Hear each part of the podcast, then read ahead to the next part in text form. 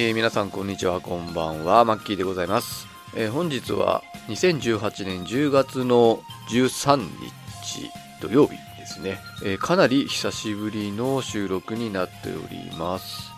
はい、えまちょっとですねもうちょっと早く収録をするつもりだったんですけれどもちょっと諸事情で、まあ、随分と遅くなってしまったと、まあ、前回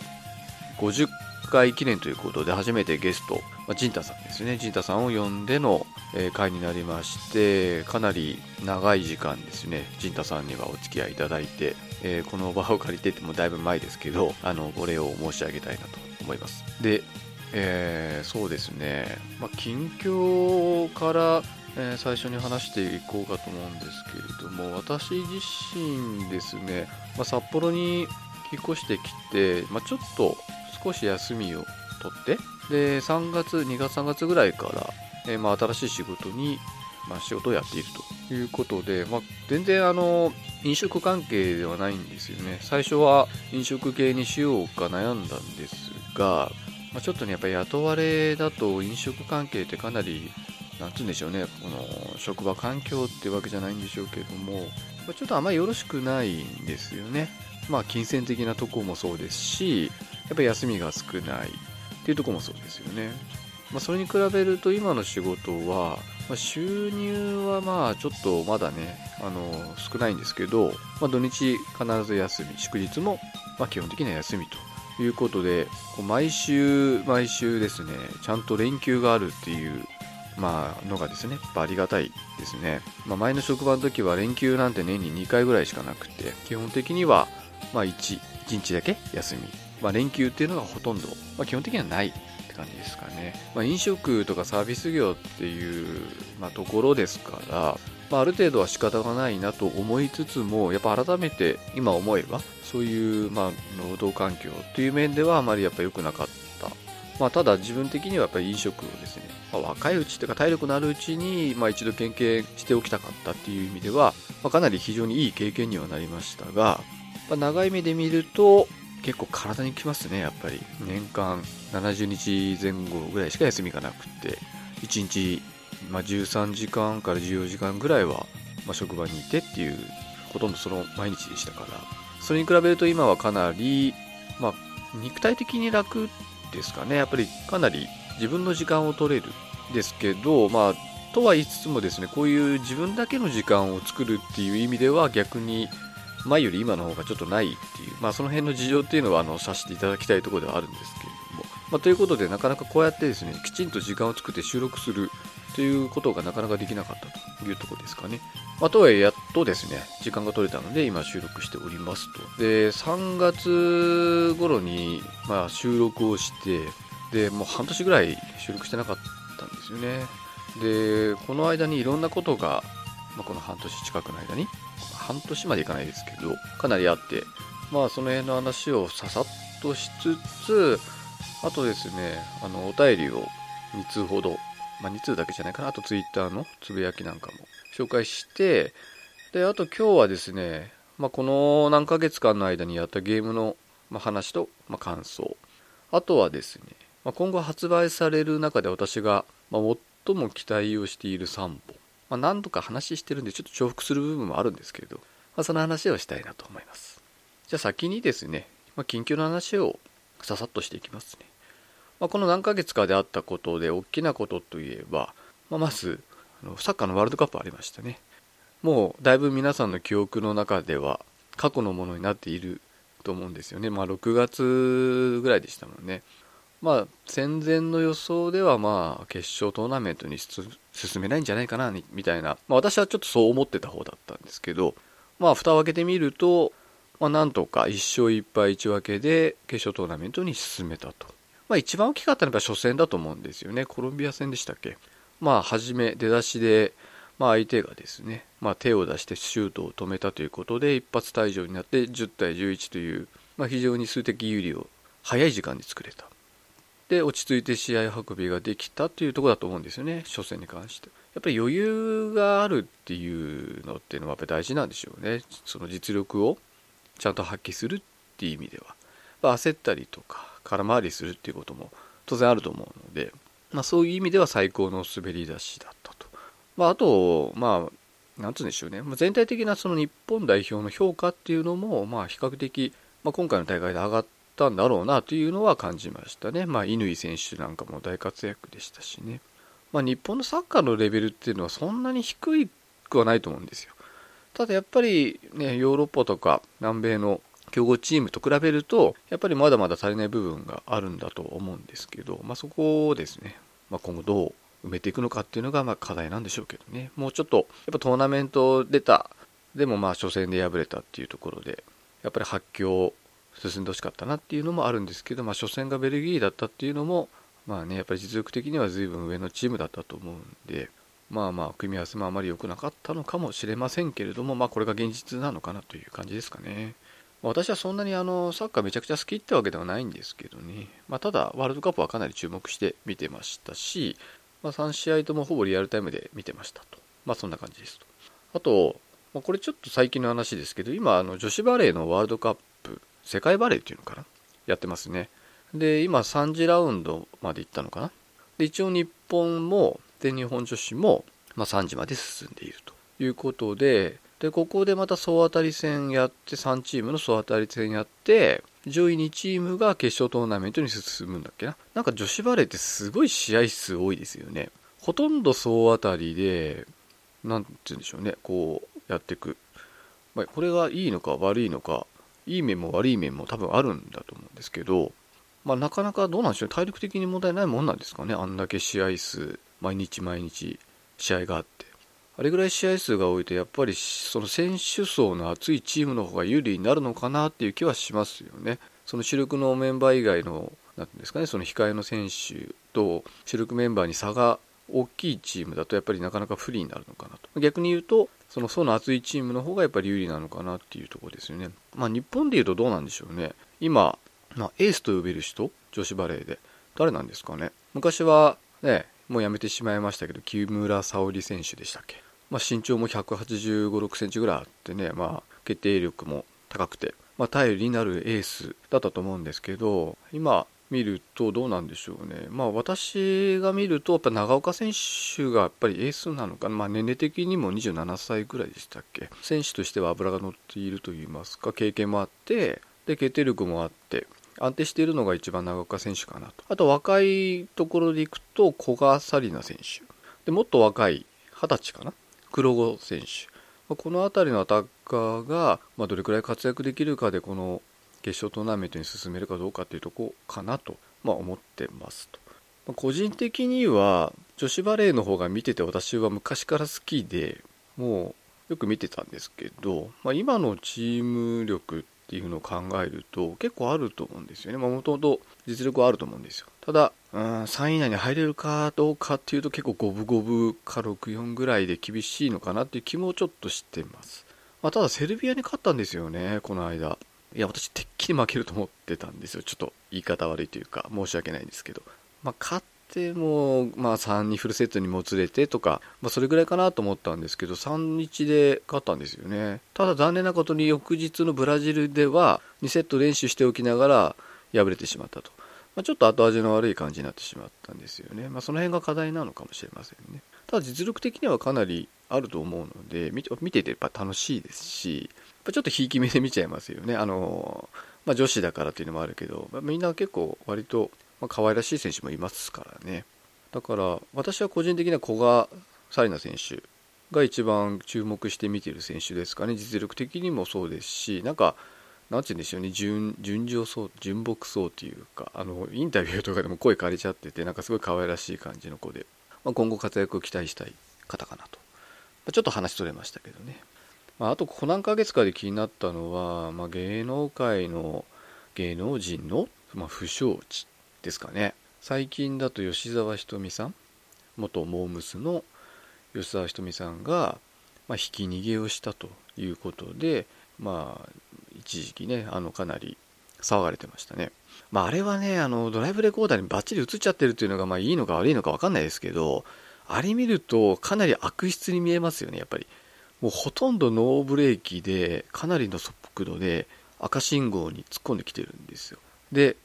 あの歩行者をまあ跳ねているとでもう映像だけ見るとよくこれ軽傷で済んだなっていうぐらい結構な勢いでぶつかってるんですよね。まあ、あれ見てよく軽傷で本当あの死人が出てもおかしくないぐらいの勢いで交差点入ってましたから、まあ、あれ見るとちょっと弁解の余地がない、まあ、かわいそうだけどやっぱり今の時代の流れですよね。そのドライブレコーダーつけてる方かなり増えましたもんね。私も月車買う時は絶対つけようと思ってます。私の友達は上上下じゃねや前後につけてる人もいますね。でそれでツイートされたんですよ。その後。でつけててよかったって言ってましたけどね。まあやっぱりあれがあると、まあ、客観的な事実っていうのがやっぱり分かりやすいですよね。そういう意味では最近あのスポーツでもそういうの増えてるじゃないですか。なんかサッカーでもそういうの導入されたりとか。あと今さっき話した女子バレーでもチャレンジって言ってですねあの映像であのそのジャッジが本当に正しいかどうかっていうのを確か1セット2回失敗するまでチャレンジっていうのができてですね、まあ、それで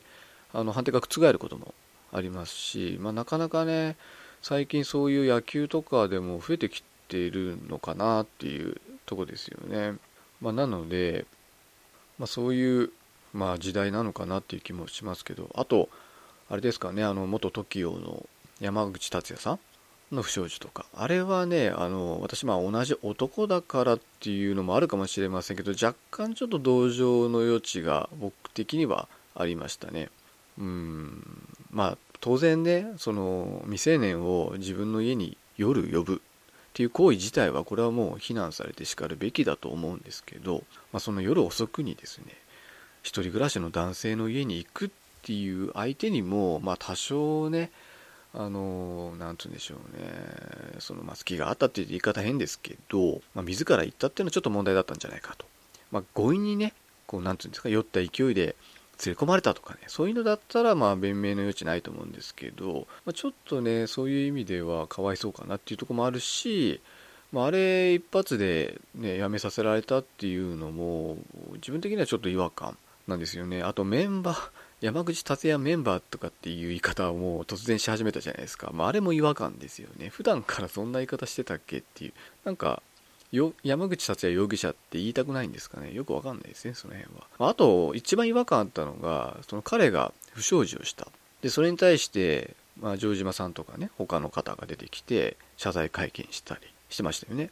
で、あれ、僕的にはちょっと違和感なんですよね。ななんていうのかな。普通ですよ。普通の会社で、まあ、ある課で、まあ、5人いた課で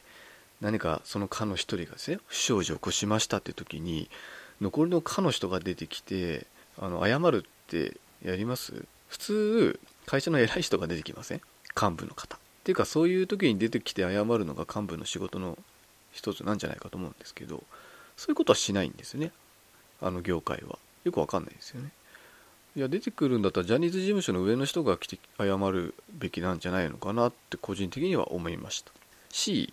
まあ、いきなりなんかねあの城島、まあ、リーダーがなんかすごい腹が立ったとか言ってましたけどあのなんか自分的には違和感なんですよね。もともと仲悪いんですかね。なんかリーダーなんだから逆に自分ね自分も頭下げて泣いて謝ってなんとか許してくださいとかね。あのちょっと長い目に見てくださいって言ってまあ、なんて言うんでしょうね、ちょっと擁護してあげる姿が、まあ、あってもよかったんじゃないのかなって僕的には思うんですが、皆さんいかがですか？もうしょうがないんですか？あんな、もういきなりバーンってやめさせるもんなんですかね？まあ、なんかちょっと違和感がありましたね。あと、それ以外だと、あの、まあ、有名人が亡くなるっていうのもここ最近増えてますよね。まあ、も、もともと多かったのかもしれないですけど、まあ、報道されるような有名な方が亡くなったと。ここ最近だと、あの、ちびまる子ちゃんの桜桃子さんあと個人的に一番ショックだったのはね、あの格闘家、総合格闘家の山本キッド典文さんですね。まあ、神の子キッドって言われてですね、まあ、2000年頃にはかなり強かったんですよね、本当に。その時代。もう格闘界、総合格闘界といえばもうね、山本キッド典文か、まあ、当時だったら誰ですかね、まあ、軽量級にあのなるとは思うんですけれども、プライドでチャンピオンだった五味隆則選手とかね、まあ、あの時代の方なんですけど、まあ、がんで亡くなったということでかなり本当にショックでしたね。好きな選手だったし、うん、非常にあの、まあ、病気がちょっと似つかわしくないって言ったらあれですけど、まあ、イメージ湧かないですよね。まだ若いですよ。私よりも年下だったと思うんでいやまあがんって怖いですね本当。母親も私がんで亡くしてるんで本当にがんって怖い。で最近あの免疫療法っていうノーベル賞を取った、ね、日本人の方いましたけど、まあ、早くですねそれが定着して生存率上がるといいですよねがんも。まあ自分だってがんにならないとも限らないですからね。あと何ですかねここ最近だと一番やっぱり大きかったのはあの北海道の地震ですね。私も今札幌の中央区というところに住んでるんですけどまあ実際、まあ、被災したといってもですね、まあ、地震そのものの影響というよりはやっぱりあの停電ですね、まあ、ブラックアウト。完全に停電を起こしてしまったがために、ま、やっぱりあそ水とかね食料の確保っていうのが一時期結構厳しくなったんですね。やっぱり物流が止まっちゃうのでコンビニ行ってもやってないかまあやっててももう食べるものとか全然なくてね調味料とかあのアルコール類とかばっかり残ってる。行っても長蛇の列で買えそうにないとか、まあ、そういうあの震災直後の23日はそういうのが続いたんですけど、まあ、すぐに落ち着いたのでそれほど混乱は起きてないんですけどやっぱり被災した時っていうのはその後後ですよねそのもちろん地震による被害もそうだけど、まあ、それによるまあ、二次被害って言っていいのか分かんないですけど、やっぱりそういうところ、多分東日本とかでも同じだったと思うんですけど、やっぱり物流が滞るということっていうのが非常に生活をする上でかなり痛いですよね。物が買えない。買いたくても買えない。お金あっても買えないっていう状態になっちゃうっていうのは本当に怖い。なのでやっぱり備蓄しておくのが大事だなっていうのは本当思いましたね。特に水と、あと、あれですね、カセットコンロ。カップ麺とかね、お湯沸かすためにやっぱ必要だし、あとあの、モバイルバッテリーですね。あの直後にかなり売れたらしいですけど、やっぱ大容量のモバイルバッテリーがあるとかなり安心感ありますね。バッテリーないとやっぱスマホなんて1日持たないじゃないですか、最近のやつって。だから私持ってたのがちょうどあの震災の時も100%充電してあったんですよ、たまたま。で、フル充電4回ぐらいできるぐらい容量あるやつだったんで、まあ、かなり余裕はあったんですよ。多分、だましだまし使えば1週間ぐらいは持つんじゃないかなっていうとこですけどね。まあ、なので、やっぱりそういうモバイルバッテリーとか、あとなんですかね、ソーラー充電できるようなモバイルバッテリーなんかあるとかなり理想かなと。あとランタンとかね、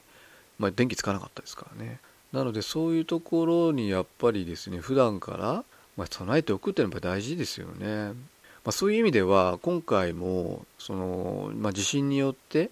停電が起きたっていうのもそういう備えをしてこなかった問題を先送りしてきたことが結構大きいと思うんですよ。ちょっと報道されてたりされてなかったりするんですけど北海道であの泊原発っていうのがあるんですね。で、これ1機で、多分北海道全体の3分の1から2分の1ぐらい賄えちゃうぐらいのあの発電力なんですよ。で、それを、まあ、民主党政権時代にね、まあ、菅直人という人が、まあ、全部止めちゃって、で、結局再稼働できないまま今に至ってるんですね。で、今回の原因もまさにそこなんですよ。結局、あの、泊原発止めてしまったために火力発電を今まで使ってなかったやつもなんか無理やり再稼働して、で、ギリギリでやってたんでしょうね。それで今回、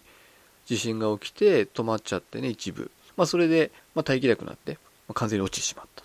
こういうリスクを考えるのが行政の仕事ではないかと思うんですけど、で北海道の知事ってあの高橋晴美さんという方なんですけど、まあ、その方が記者会見で、なんか北電の罪は極めて大きいとかね、責任は極めて大きいみたいなことをおっしゃってたんですよ。それ聞いてちょっと、まあ、かなり違和感ありましたね。いやいや、お前らも同類じゃねえのと。そうやって原発をどうするかっていうこの電力問題先送りして何も決定してこなかったから今こういうことが起きてるんじゃないのっ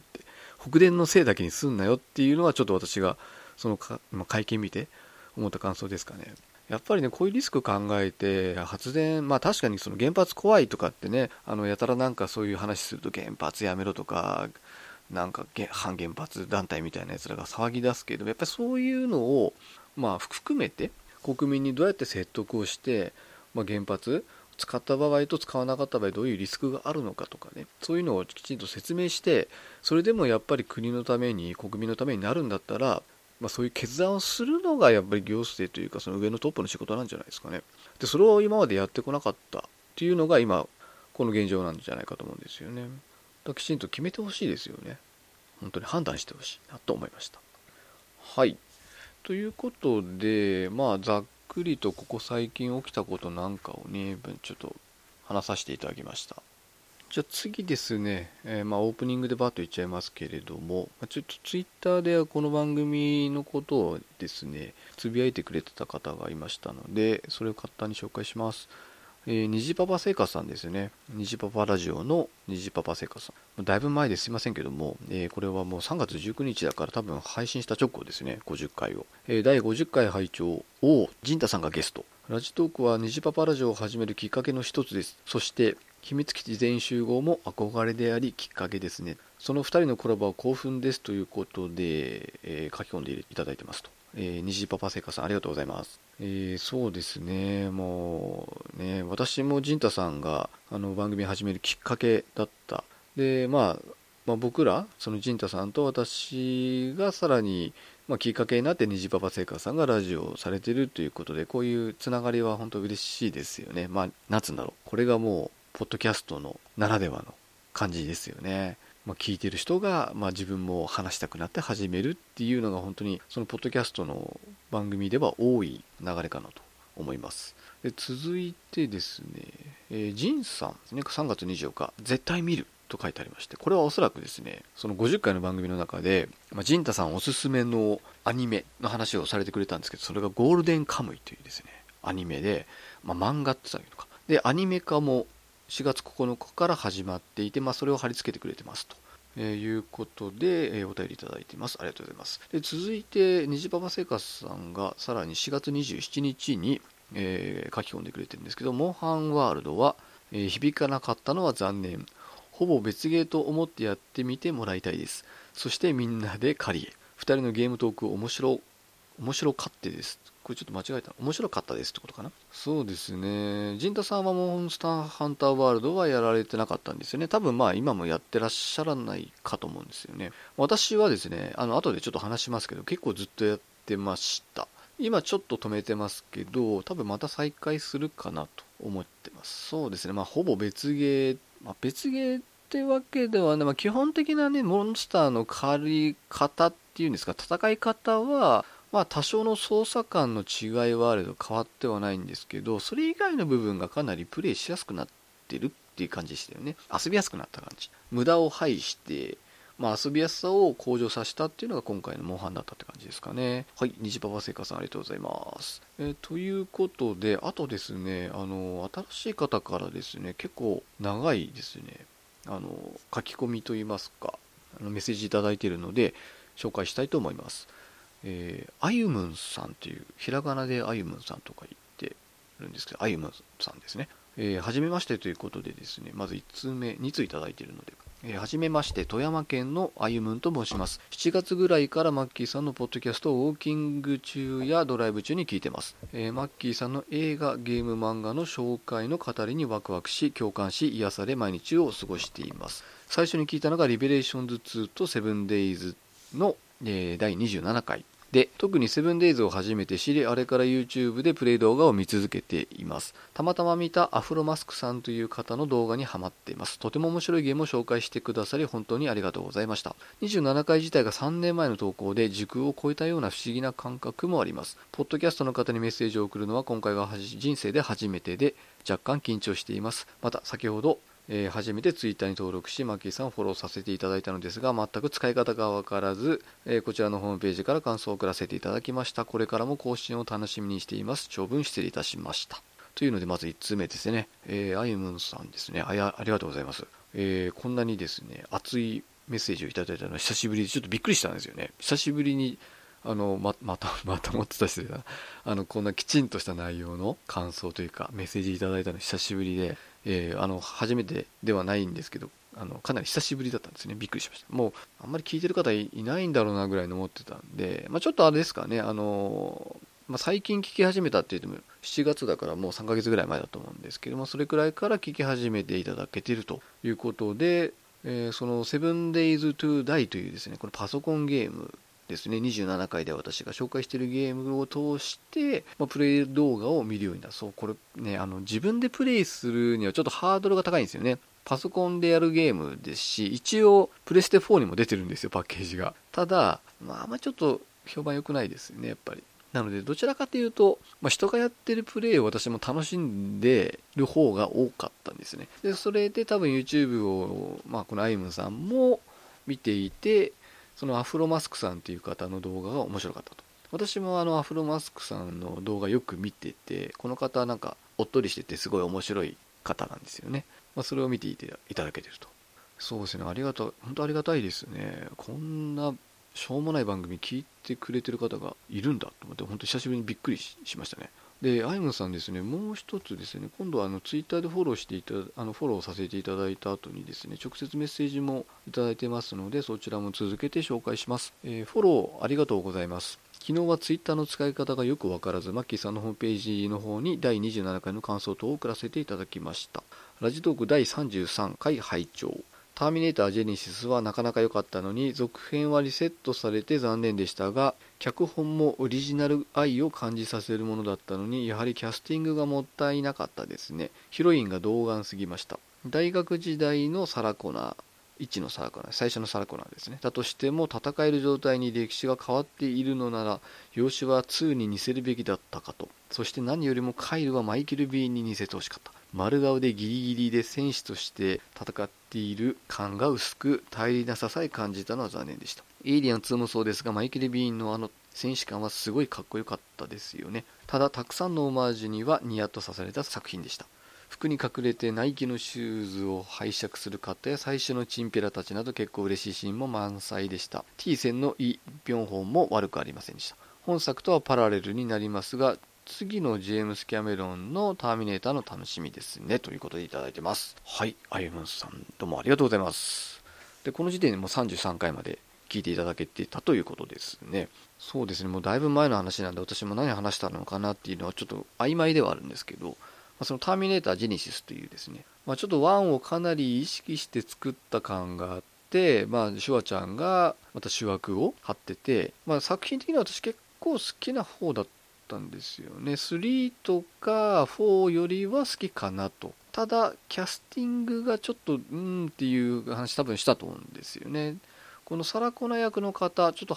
あの女優さんの名前今ちょっと思い出せないんですけどこの方がちょっとかなり童顔だったんですよね。でこの方ってあの私があのすごい面白いって言ってる海外ドラマのゲームオブスローンズに主役級で出ていらっしゃる方なんですよ。同じ方なんですね。でまあちょっとそうですよね。そのやっぱりその1作目2作目のサラ・コナーっていうのがリンダ・ハミルトンさんっていう女優さんで、まあ、かなり、まあ、なんか強そうって言ったらですけどね、まあ、選手感がかなりあったんですね特に2に関しては。まあ、年齢的にはね、ちょっと、あの、実、年齢が多分上だったせいで、まあ、ちょっと、まあ、おばさんっぽく見えてたら失礼ですけど、まあ、ちょっと年上に見えてたんですけど、今度逆にちょっと下に見えすぎるというか、まあ、大学時代のサラコナーってことは二十歳前後ってことですよね。まあ、だから童顔でもしょうがないのかなと思うんですけど、ちょっとなんか、ぽっちゃりしてるんですよ。ちょっと、あの、大変失礼な言い方なんですけど、若干ちょっとぽっちゃりしてるんですね。ぷくっとしてるんですよね。そこが、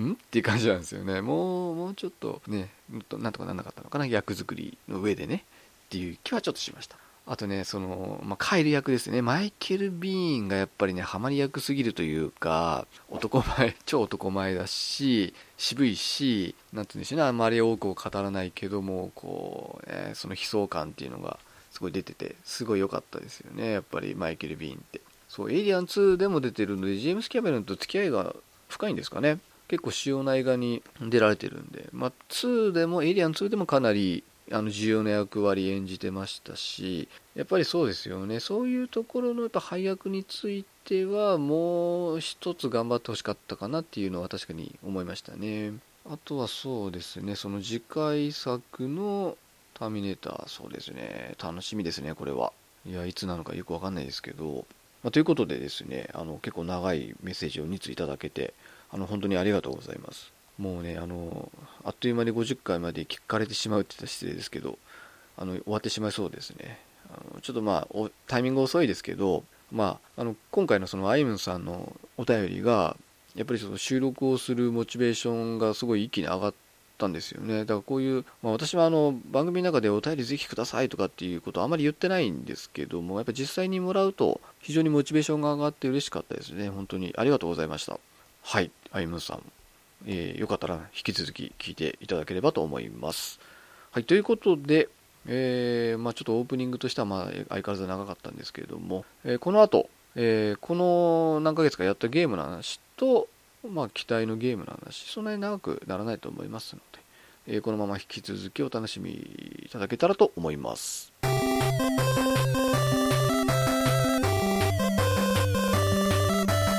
はい。ではゲームの話をしていきましょう。ここからはもうねゲームの話だけしていきたいと思います、えー、ここ3 4ヶ月もっとあるか5ヶ月ぐらい。結構長いですよね。あのの間に、まあ、やったゲームの話をバッとしていこうと思うんです。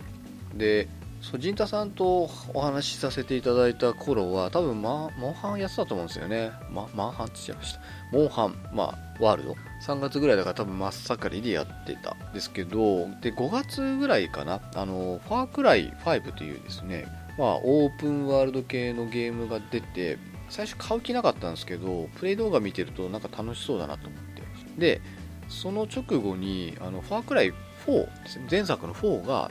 安くなってたんですよ。1000 1000円いくらぐらいでしたんです。なんでそれ買ってちょっとやってみたんですけどやっぱり1作前なんで5見た後にやるとやっぱりちょっとしょぼく感じたんですよね。そのグラフィックもそうだし動きとか。で結局その後すぐにファークライ5買いました、まあ、オンラインっていうかねダウンロード版で買って1ヶ月ぐらいでクリアしたのかな。あの、まあ、そんなに1日何時間もやってないので、まあ、ゆっくりゆっくり1ヶ月ぐらいかけてクリアしたという感じで、感想としてはあの完成度は高い。あのグラフィックあとその遊びやすさっていうんでしょうかね。そのプレイのしやすさとか、まあ、演出とかそういうところは非常によくできているゲームであるという印象。ただストーリー的なものとかはあと目新しさっていう点ではあまりまあ、なかったのかなとストーリーもそのファーザーと言われるその地域をま牛耳っているなんか、まあ、その暴力団っていうの？そういうななんつうんだろうな。そういう悪い団体なんだけどちょっと宗教っぽい感じのだからファーザーっつってんですかね。よくわかんないですけど、まあ、そいつらの息子が息子娘が3人さらにいて、まあ、各地域を、ま支配してて、まあ、主人公はそのうちの1人のその支配下にあるまあなんて言うんでしょうね。土地で、まあ、大暴れしたりとかですね。いろいろ壊滅させたりとかしてちょっとずつ弱らしてまあ、そのボス倒してそのエリアを解放してっていうのをまあ繰り返していくゲームなんですよ。だからゲームの進め方っていう意味では目新しさは何もないしオープンワールドとしての広さもそれほどなかった気がしますね。確か。ゴーストリコンの方がよっぽど広かったんじゃないかなマップ的には。なのであとストーリーもまあ別にそんな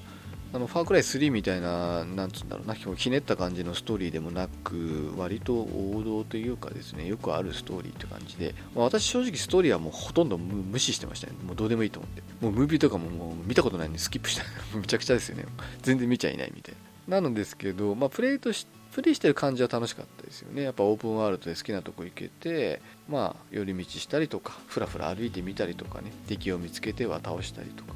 まあ、そういう意味ではあの楽しめたんですけど、まあ、佳作って感じですかね、まあ、70点ぐらいですかね、私の中では。うんまあ、それ以下でもそれ以上でもない感じでしたね。で次、えー、ブラッドボーン。これはもうね、2015年の作品なんで3年前のゲームなんですけど、しかもフリープレイ出てたらしいんですよね。何ヶ月か分かんないけど、いつか分かんないですけど。で、それをやり損ねて、ダウンロードし損ねて、今頃になって興味湧き、で、あの、ベストヒッツってあの2000円くらいになったんですよ。まあ、廉価版が出た。まあ、それをきっかけに買いました。その時にね、あの、これ、このブラッドボーンと、あとアンチャーテッド4と、あと何だっけな、ラストオブアスかな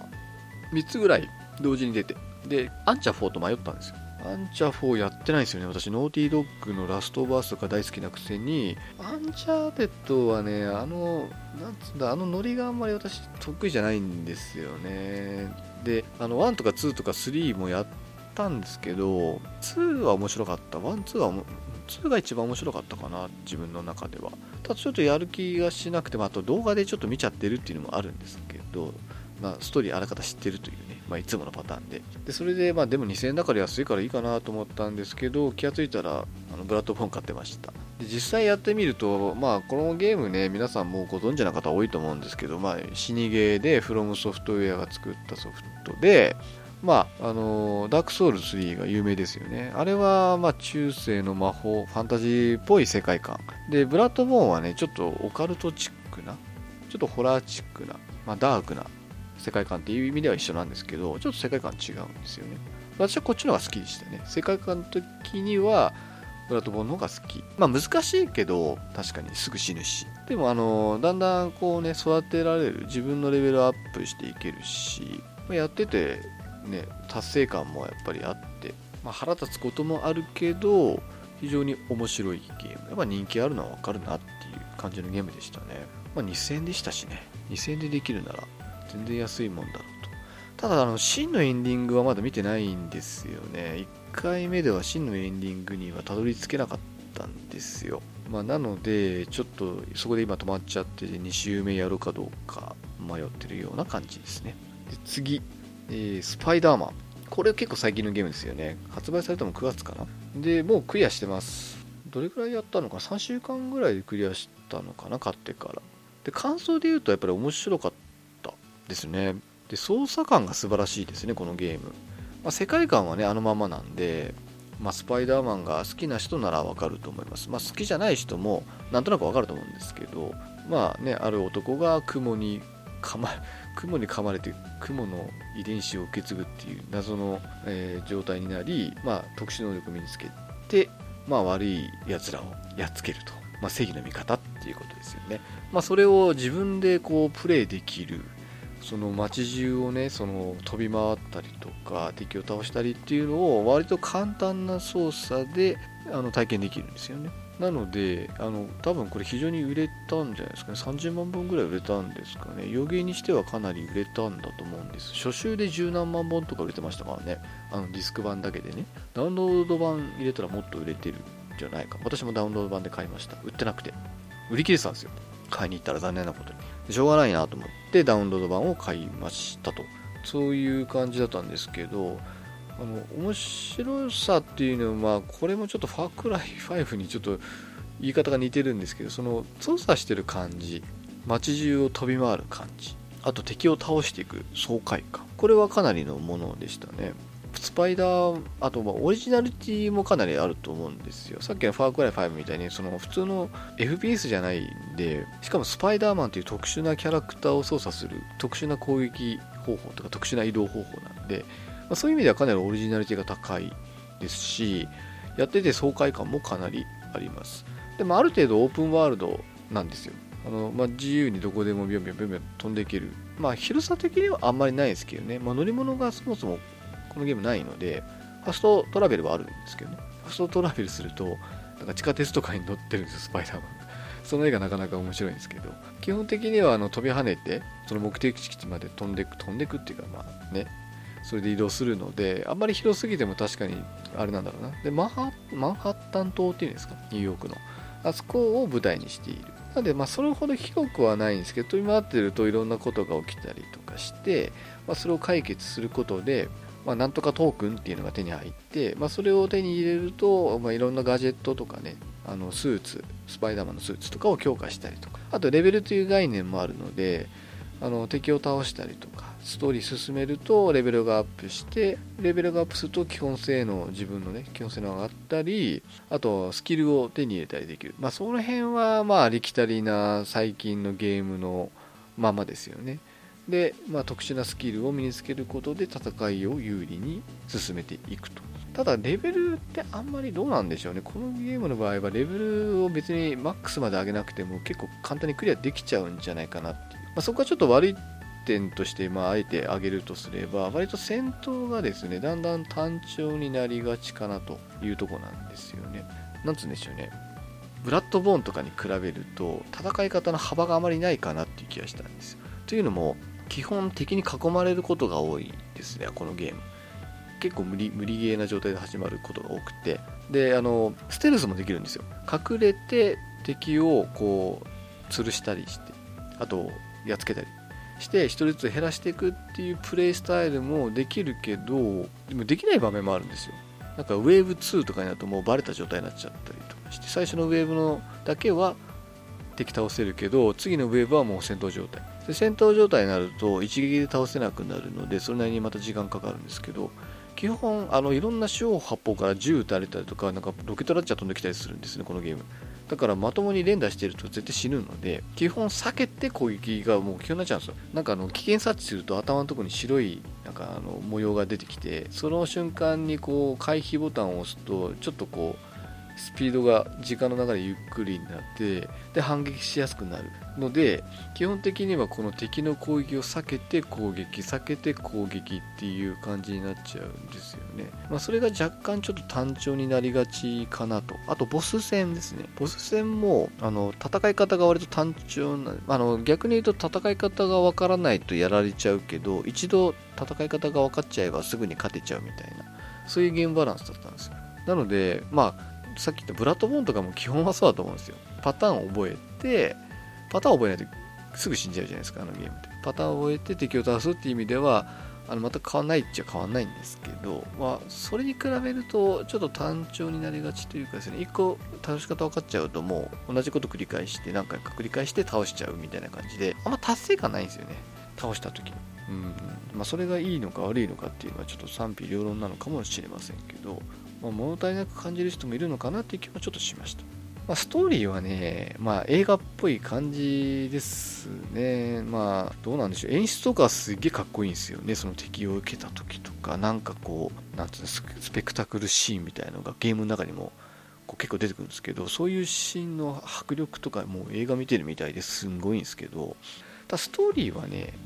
まあ、ままんまって言っていいのか分かんないな。なんつうんだろうな。まあ、王道な感じなんですよね。まあ、それは、まあ、それがいい、まあ、スパイダーマン大好きでそういうストーリーを見て楽しめる人にはすごくいいと思うけどそうでない人にはまあなんかお約束通りの展開すぎてなんかつまんねえなと思う可能性もあると。私の中では全体の評価でいくと80点くらいですかねスパイダーマンは、まあ、そのストーリー的な展開とかですね戦いの幅がもう少しあればまあなんつうんですかそういう注文が あの的を得てるか分かんないですけどその辺ですかね。まあ1回やってもう1回やろうと思わなかったですしね。もうストーリークリアしたらもうやる気失せました。なのでもう全くやってません。で最後に紹介するのがマニアかなりマニアックなゲームでしてえっ、ー、とですねファイトナイトっていうやつなんですよ。これボクシングゲームで結構昔に出たゲームでしかも 360XBOX360 のゲームなんですね。で私あのディスク版持っててでも360まあ手元にないんですよ。だからディスクだけ残ってたんですよ。であの XBOX って広報互換っていうのがあるんですね。広報互換。要するに360のソフトがディスクがあれば遊べますよっていうソフトがこうだんだん増えていってたんですね。でいつかこのファイトナイトも広報互換されるんじゃないのかなって思ってたらやっとされたんですよ。この夏ぐらいに。で久しぶりにもう3年ぶり4年ぶりぐらいに触りましたけど今やっても何の遜色もないあのかなりリアルで面白いボクシングゲームで本当今やってもグラフィック的にも全然あれですね違和感ないですね。なのであのちょこちょこちょこちょこやってますね。マイク・タイソンを選んで。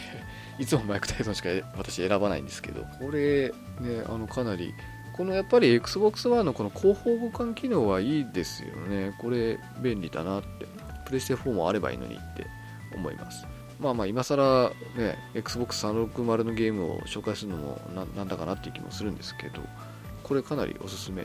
まあ Xbox は持ってないとできないですけどね。まあということで、まああとね、モンハンなんですよ、私。モンハンを1回ファークライ5始めたから1ヶ月ぐらいやってなかったんですけど、またそっからやるゲームがなくて、また始め。その時点でハンターランクが100ちょいぐらいだったと思うんですよね。もうストーリーモードとかも全部一通り終わってやることをまあ一通り終わった後だったんです。でもうやることないからやらないかなと思ってたんですけどなんとなく始めたら、まあ、やるようになって今ハンターランク210ぐらい、まあ、それでも大したことないですけどね。私の友達だと300とか超えてる人いますから。でプレイ時間が350時間ぐらい今超えたぐらいですかね、まあ、ある意味すごいですよね。1本のゲームで350時間って何本分ですかっていう感じですよね。そういう意味ではコストパフォーマンスかなり良くないですか？まあ私定価で買ったんでま7000円ぐらい払ってますけど今2、3000円で買えるんですよね。中古屋さん行けば。ですけどまあ、かなりのコスパだし、多分今もうスパイダーマン終わっちゃってやるゲームがあんまないので、多分また再開します。まあ、なんだかんだでちょくちょくアップデートしてくれるんですよ。モンスター増えたりとか。なので、まあ、一応、こう、モチベーション的にはなんとか保ってやってるかなっていう。で私はあの、ガンランサーなんで、ほぼ9割型ガンランス。たまにライトボーガン。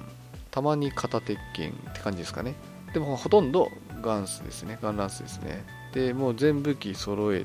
た。ただあの私ソロプレイしかしないんですね。一時期あのグループでたまにやってもいたんですね。虹パパ生活さんのグループに入らせてもらって。ただちょっとねあのやっぱり一人でやることの方がどうしても多くなっちゃってで1ヶ月ブランク空いたおかげでほとんどあのそのグループでもやらなくなりほとんどソロプレイ。まれにあの募集してる、まあ、いわゆるその野良でやったりをするんですけどなのであの7テスカトリとかもソロでクリアしてかなり苦労してクリアするみたいな。最初やっぱ勝てなくて三振余裕でするんですね。でだんだんやっていくと勝てるようになってきてまあそれでも大変ですけどね。まあ、あとはその装飾品を揃えるためにひたすらやってるようなとこがあって、まあ、かなりレアなものがあるんですよ。でそれが全然出ないんですよね。装飾品が欲しいやつが。もう全然出ないもうどんだけのパーセントなのっていう感じですね。だからもう200何十時間300何十時間やっててもまだ全然揃ってないというとこで、まあ、何が楽しいのかって言われるとあれなんですけどまあもうね半分ライフワークみたいになってきてますねモンハンに関しては。まあ、でもあれですよね無料でアップデートとかしてるわけですからかなり良心的に感じるのは私だけですか？普通だってダウンロードコンテンツって有料じゃないですか？新しい何かを出すって。で今のとこモンハンって全部無料ですよね。新しいモンスター増えてもう多分無料だと思うんですね。だからかなり良心的じゃないのかな。やってない人本当もったいないんじゃないかなってちょっと思います。はいということで私がですね、え、ここ何ヶ月かでやってたゲームの話です。で最後にちょっと1時間ぐらいで終わらしたいので最後に期待のゲームですね。これはちょっと被る部分あるかもしれません。過去回とちょっとそこはご了承ください。で3つあります。1つ目ですね。サイバーパンク20777 77?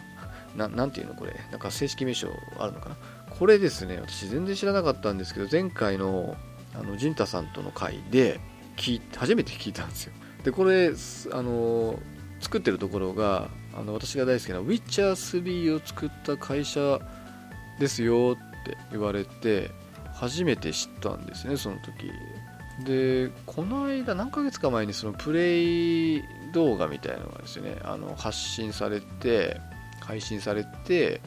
でまあだんだんどんなゲームかっていうのがまあ分かってきたと、まあ、世界観でいうとなんか近未来ですよ、まあ、2077っていうぐらいですから今から、50年後ぐらいの話ですよね。まあ、そういう近未来の中で FPS でおそらくソロプレイっつってるからストーリー重視のゲームなのではないかと。雰囲気的にはちょっとフォールアウト4にも似てなくもないんですけどただああいう、まあ、オープンワールドなのかな。その辺がねちょっとまだわからないですね。でやっぱりねウィッチャー3を作ったゲーム会社っていうね CD プロジェクトレッドっていうとこなんですけどやっぱりちょっと期待をしている方も多いらしくかなり注目されているようですね。まあ、FPS っていうところがねちょっとアメリカ向けというか日本人に合うのかどうかっていうところはちょっとありますかね。面白そうではあるんだけどもなんだろうね。やっぱりちょっと世界観とかそのゲームシステムはどっかで見たことあるような雰囲気ではあるんですよ。そこら辺のマンネリ感を、まあ、逆に言うとオリジナリティを、まあ、どういうとこでどういう部分で出しているのかっていうとこだと思うんですけどねこの手のゲームは、まあ、その辺はちょっとまだ未知数なんですけどただ発売日もねまだ決まってもないんだと思うんですね。今のところ2019年内発売予定。ってことはあと1年ぐらい。早くても多分まあ、1年後とかになるんじゃないですかね、これは。完成度がね、何パーセントとかもまだ全然わかんないので、まあちょっとその辺ですよね。ただ楽しみですね。まあ、多分買うと思います。あまあ、評判も、まあ、気になるとこですけど、まあ、評判悪くなければ間違いなく買うのかなと。なんかちょっとはその、気のせいかもしれないですけど、その、サイバーパンクっていうこの字面とか見ると、なんかね、昔のゲームを思い出すんですよ。昔ね、こういうね、サイバーパンクアドベンチャーゲームっていうのがありましてね、それにちょっとなんか雰囲気似てるなっていう気がしました。そうですね、あの、小島監督が手掛けたゲームあるんですね。それにちょっと似ててなんかわざと似させてる部分もあるのかなそんな感じなあるのかなっていう、うん、感じなんですけど、うん、スナッチャーっていうゲームですね。ウィッチャーとスナッチャーで似てるねなんて話をなんか前回したような気もするんですけど、まあ、ちょっとその世界観をやっぱ放出させる、まあ、世界観であるというところで、まあ、ちょっと期待しちゃうところはありますね。いやこれ楽しみですね。で次、えー、Days Gone っ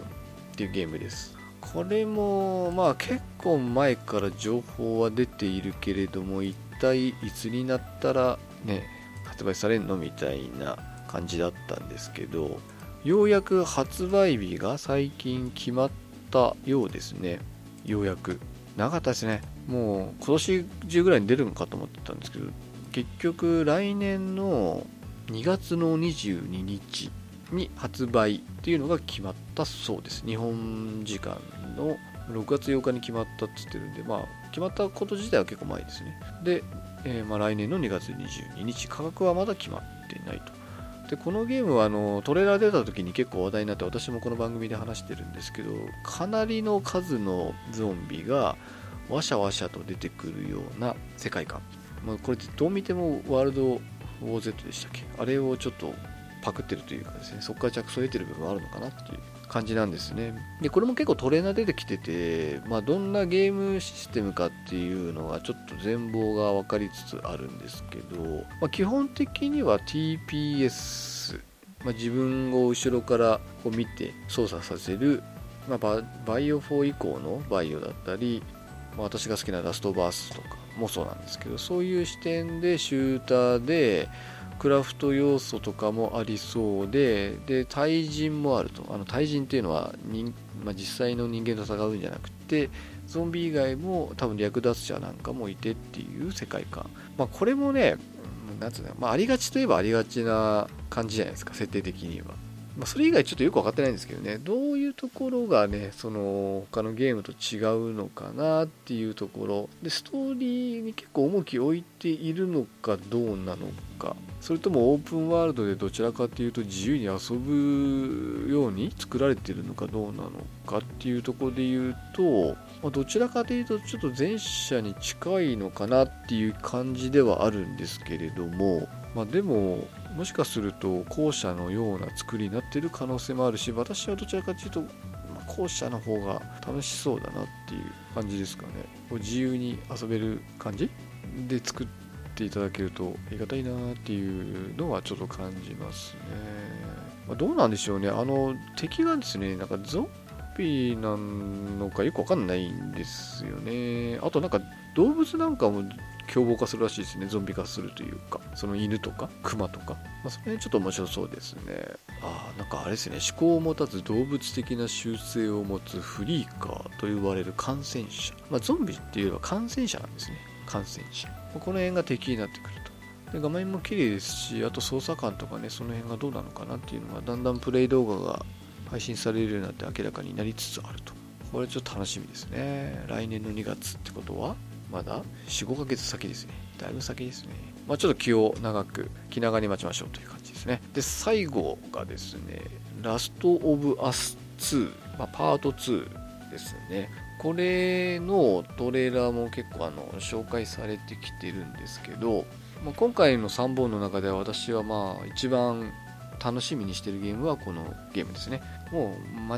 違いなく買うでしょ。これに関してはあの他人の評価とか一切見ずに多分買うと思います。ノーティードッグだし、絶対つまんねえゲームにはしないはずなので、っていうのもある一方で、まあ、ちょっと期待しすぎてね、形食らうのもちょっと怖いんですけど、まあ、多分ね、きっちり作ってきてると思うんですよ。ただ、残念なことにまだ発売日が未定なんですよね。おそらく来年度中にも出るか怪しいかなというぐらいなんでもしかしたら2019年も出ないかもしれないですね。まあこれはまプレイしたことをねワンある方だったら絶対に待ち遠しいんじゃないかと思うんですよね。まあこのゲームってものすごいストーリーにま重きを置いているゲームなので多分プレイした人って、ま、ジョエルとエリーにかなり感情移入してるはず、まあ、私もそうなんで。なのであの2人の何年後5年後ぐらいの話らしいんですけどどうなってるかってすげえ気になるしね。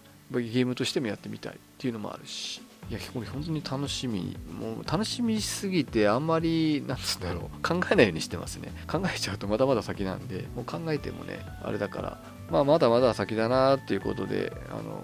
まあ、考えてはいるんですけどこうやってちらほらとね画像が出てくると映像出てくるとやっぱりちょっと気になっちゃいますよね。まあ、エリーがね、もう19歳ぐらいのかなり大人になっているっていうのと、今のところプレイ動画で戦っているのもエリーだけなんですよ。ジョエルがね、死んではいないと思うんですよね。ジョエル、今回は、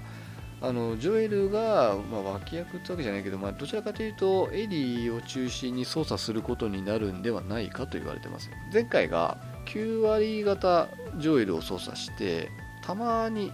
エリーを操作する、まあ、後半かなちょっと操作する場面があったりしたんですけど今回についてはもしかしたらエリーを中心に操作してたまにジョエルになったりとかするのかなとかね。でなんかねあのストーリー的にはなんか復讐っていうのがメインテーマなのかもしれないですね。あいつらを一人残らず殺すみたいなことをエディが口ばしてたんですよ。トレーラーで。ってことは何か自分の大事な人たちがそいつらによって、まあ、命を奪われたとか何かあったんでしょうね。それに対する復讐を、まあ、しようとしているように見えると。あとなんかエリーがねなんか特殊な人間のように扱われてたような描写があったんですよ。なんか化け物みたいな言い方されてたんですね。でそれがもしかすると彼女がその奇跡に対する体制構成を持ってる体制を持ってるっていうことにかけてそういう話をしているのかもしれないですね。まあまだ全容が全然こちらもねこのゲームは明らかになってないので、まあ、この後ちょっとずつ情報まだ出てくるんだと思うんですけどやっぱりね楽しそうですよね。あの世界観のままでしょうし、まあ、絶対買いだなと思ってます、私的には。まあ、あと、何ですか、あの、まあ、いろいろ、この年末ゲーム、まあ、出るんだと思うんですけど、まあ、キンキンで私があまり、あ、これやりたいから、すごい楽しみだなって思ってるゲーム、実はあんまないんですよ。ないので、またモンハンに戻っちゃう可能性があるな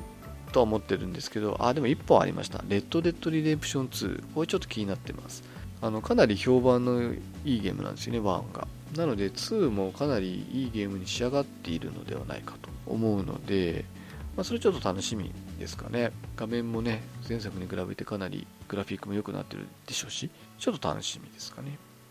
はいということで皆さんはどうですか？ここ。何ヶ月かで楽しみにしてるゲームね、あれば、やっぱゲームってね、あのまあ何かとね、こう、ネガティブに見られる業界だと思うんですよ。ゲームばっかりしてとかね。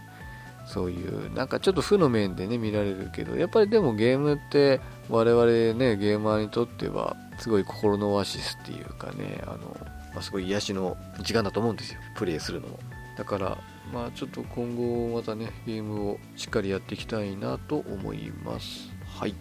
では、ゲームの話以上です。